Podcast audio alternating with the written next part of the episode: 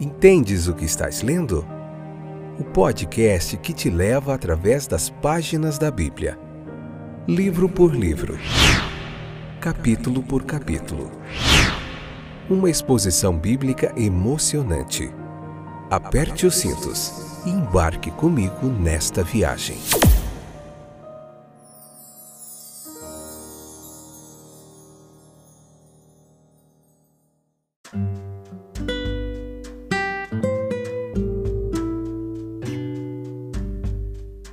Olá, estou de volta, meus queridos companheiros de viagem através das páginas da Bíblia. Eu sou Fábio e esse é mais um excepcional episódio do podcast Entendes o que estás lendo? Levítico capítulo 11, parte 2, episódio de número 393. Essa quinta temporada estamos vendo o livro de Levítico capítulo por capítulo de forma sequencial. No último episódio, nós falamos bastante sobre os animais impuros e puros, demos alguns detalhes sobre alguns e hoje a gente vai continuar falando sobre essa noção de santidade, o que tudo isso passava para aquele povo judeu, o que tudo isso tem a nos ensinar e porque Deus queria um povo separado e santo sobre ele, sobre o que repousa, o que é a base dessa santidade. A gente vai ver tudo isso aqui.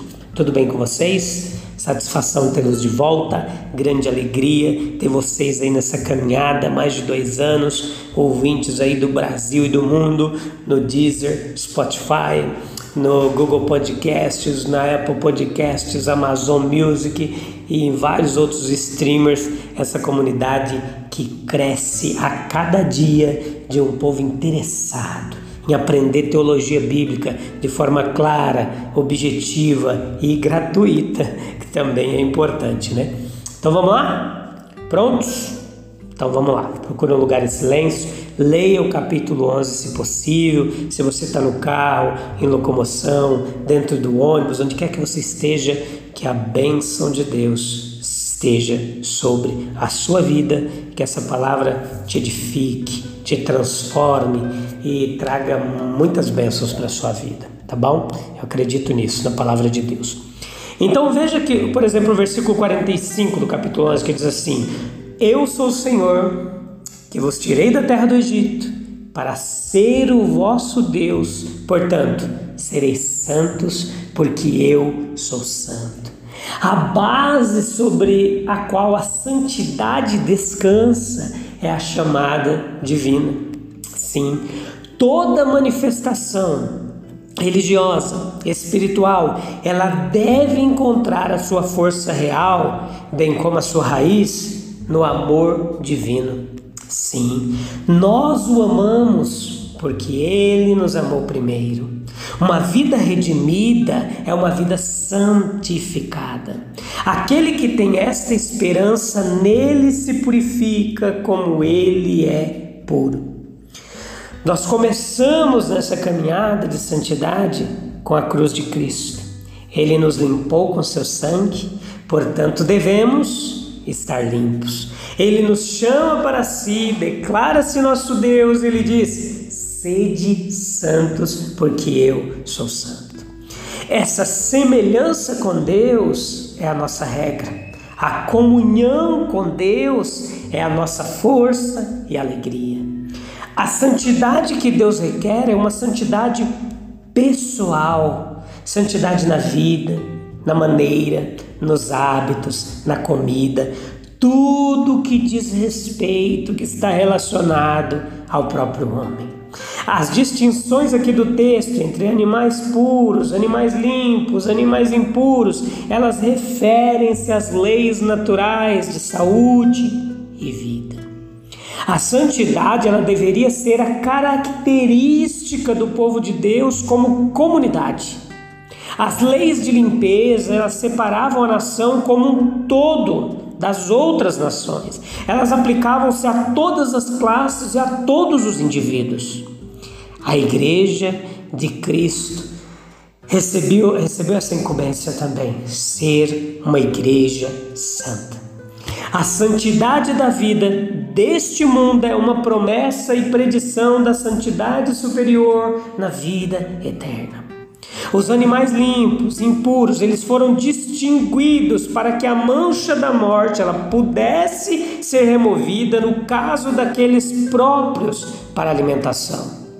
A própria distinção ela parecia dizer que tudo estaria limpo para você se não fosse pela morte.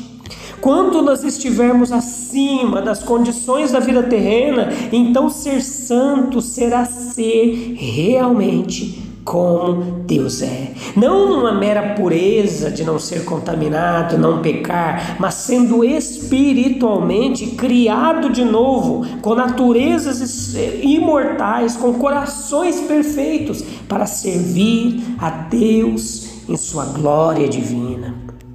A santidade do melhor cristão na terra é apenas uma coisa imperfeita quando, quando ela é comparada com a santidade divina e eterna, sem dúvida. Havia fundamentos, sim, havia fundamentos morais e religiosos para a legislação e essa lei aqui nesse capítulo. Ele foi projetado para expressar e transmitir a verdade religiosa.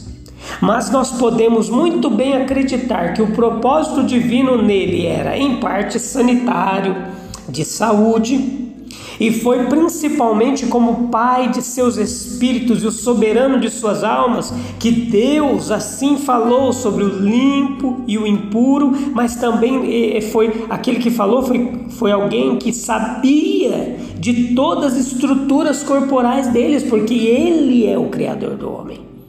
Ele desejava que aqueles que seriam conhecidos para sempre como seu povo, eles fossem saudáveis de corpo e puros de coração.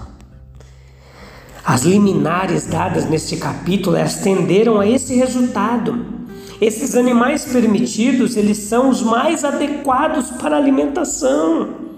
A ciência humana ela confirma aqui, como em outros lugares, a instrução divina. Os animais comedores de grãos e ruminantes que dividem o casco e que ruminam. Aquilo que nosso Pai Celestial fez de maneira tão primorosa, nosso corpo deve ser tratado como algo a ser protegido, preservado em sua excelência. Em nossos corpos nós mesmos habitamos, queridos. Nosso pensamento, raciocínio, amor, esperança, esforço, nossas faculdades corporais. São por meio disso que, que nós externamos as nossas atividades espirituais, portanto, nosso corpo também é sagrado. É verdade que alguns homens, como Richard Baxter, vocês já ouviram falar, o teólogo inglês lá do século XVII, ele trabalhou por anos em doença, em dor, mas são apenas alguns homens raros, meus queridos, que conseguem triunfar, mesmo com enfermidade corporal. Se nós desejamos dar o testemunho mais completo possível e fazer o trabalho mais nobre possível para o nosso Senhor, para o nosso Deus, nossa geração, nós não podemos ser indiferentes ao estado do nosso corpo. Quanto mais fortes e saudáveis nós formos em nossa estrutura física, mais alegre será o tom do nosso espírito, mais atraente será o aspecto de nossa vida, mais árduo e mais longo será o trabalho de nossas mãos em prol do reino de Cristo. Por que todas essas distinções minuciosas aqui no texto? Tanto detalhe? Por que rejeitar muitas criaturas como alimento cuja carne não é prejudicial? O que significa todo esse elaborado sistema do limpo, do impuro, do que pode ser tomado, do que deve ser estrita e piedosamente evitado? Vamos lá? Vamos entender isso aqui. Presta atenção. O povo de Deus estava em um processo de cultivo espiritual. Eles estavam sendo treinados para que pudessem dar a todas as terras e épocas um corpo de verdade sagrada que eles levaram muito tempo para aprender. Assim, Deus iria com este fim em vista implantar neles profundamente enraizada a ideia de santidade. Essa distinção entre limpo e impuro era uma lição diária de santidade. na concepção da separação entre o puro e o impuro, daquilo que poderia ser comido, daquilo que poderia ser tocado, daquilo que poderia ser apreciado e escolhido, dentre aqueles que deveria ser detestado e evitado.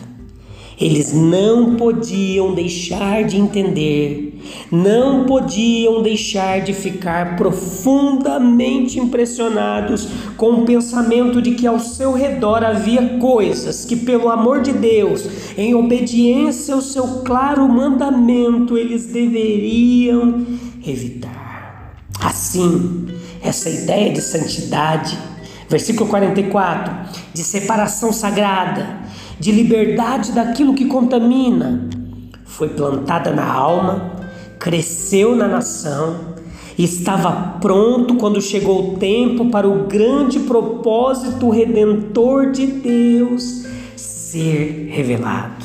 Havia um povo bem educado na ideia essencial de santidade, conectando impureza, contaminação, com tantas criaturas vivas, haveria diante dos olhos ali dos judeus lembretes contínuos de, daquilo que era mal, e eles seriam constantemente, frequentemente lembrados de que viviam em um mundo de pecado e de perigo. Que fantástico é a sabedoria de Deus. Sendo os animais impuros, associados em sua mente ao pecado, o judeu ele naturalmente conectaria pecados particulares com aqueles animais cujos hábitos sugeriam o pensamento. Olha lá, a raposa o lembraria do mal da traição, astúcia, o tigre da ferocidade, o abutre da gula, etc. Ele deveria ver diante de si imagens vivas de várias formas de pecado e seria lembrado de que o mal, em todas as formas, a tentação, em todas as fases, estavam sobre ele e que a vigilância era necessária a cada hora de sua vida, a cada passo de seu curso. Ocasionalmente, essas leis que regulam a dieta, elas devem ter sido severamente testadas. O pescador, por exemplo, Deve ter sido algumas vezes tentado quando ele desembarcou peixes saborosos que eram proibidos e que tiveram que ser lançados novamente ao mar. Leis dietéticas rigorosas, detalhadas, podem parecer uma parte redundante, exagerada da revelação, mas elas não teriam sido adicionadas provavelmente mas pelo aspecto religioso direto que usavam, elas foram. Além do objetivo principal, elas nos ensinam a valiosa lição de que é uma questão de séria, se não de suprema importância, fazer as escolhas certas todos os dias. Muitos homens, eles são menos devotos, menos úteis, menos excelentes e menos admiráveis de coração e de vida por causa da maneira descuidada e intemperante com que comem, bebem, se comportam, pensam e agem. Nós não podemos ser nem glutões nem bêbados. Contudo, nós podemos rebaixar nosso caráter, diminuir nossa influência por um apetite mal regulado no comer e no beber. Meus queridos, até isso Deus nos ensinou. Profundamente verdadeiro, exigido com urgência, foram as palavras do nosso Senhor, Mateus capítulo 15, versículo 11: Não é o que entra pela boca que contamina o homem nós podemos ter certeza de que Jesus Cristo deseja que exerçamos tal autocontrole, se necessário, uma abnegação que nos proteja de toda grosseria de pensamento e hábito, de toda degeneração de espírito. Aquilo de que a mente se apropria, dia a dia, vai determinar sua natureza. Faz toda a diferença, meus queridos. Sim, faz toda a diferença se mentalmente estamos comendo, bebendo o que é puro, saudável, limpo, refinado, ou que é grosseiro, nocivo, impuro, deteriorante, quão imensuravelmente importantes são os companheiros que escolhemos, os livros que lemos, as conversas nas quais se entregamos. Tudo isso influencia nossa vida, para o bem ou para o mal. A alma está entretendo desejos e chegando a conclusões sobre coisas maiores e menores todos os dias. Se estes são indignos, está crescendo no mal. Se estes são honrosos e excelentes, estamos crescendo em retidão, em beleza espiritual, em utilidade, conforme os dias e meses vão passando. Aqui no texto fala um pouco das águas, né? Desse mistério. A razão talvez é que eles banham as costas da terra e são estrada do comércio. Em todos os momentos sustenta, sustentam uma multidão de navegadores. Ao mesmo tempo, na arca de Noé, toda a população do mundo estava flutuando. No texto, as águas são distribuídas em mares e rios.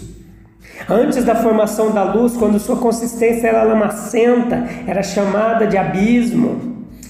Sob a ação da luz, as partículas da terra se precipitaram, a parte superior tornou-se gradual, gradualmente mais clara e líquida, então, então a massa ali ela recebeu o nome de mares. Olha lá em Gênesis capítulo 1, versículo 10.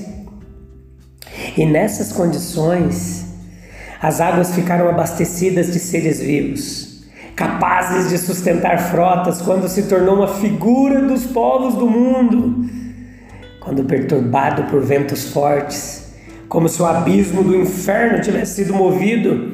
O estado dos ímpios é descrito, Isaías 57, 20.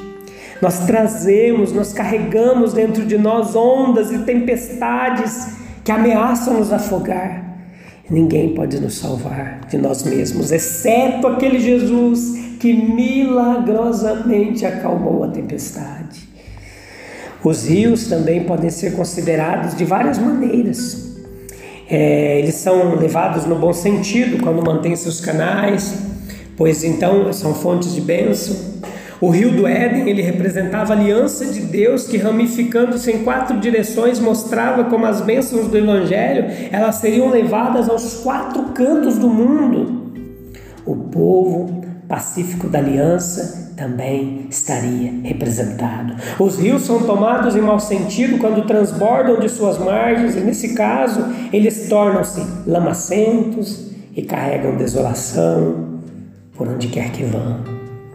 É, na Bíblia, eles são comparados a exércitos invasores, homens ímpios movidos por violência. Há várias referências nesse sentido.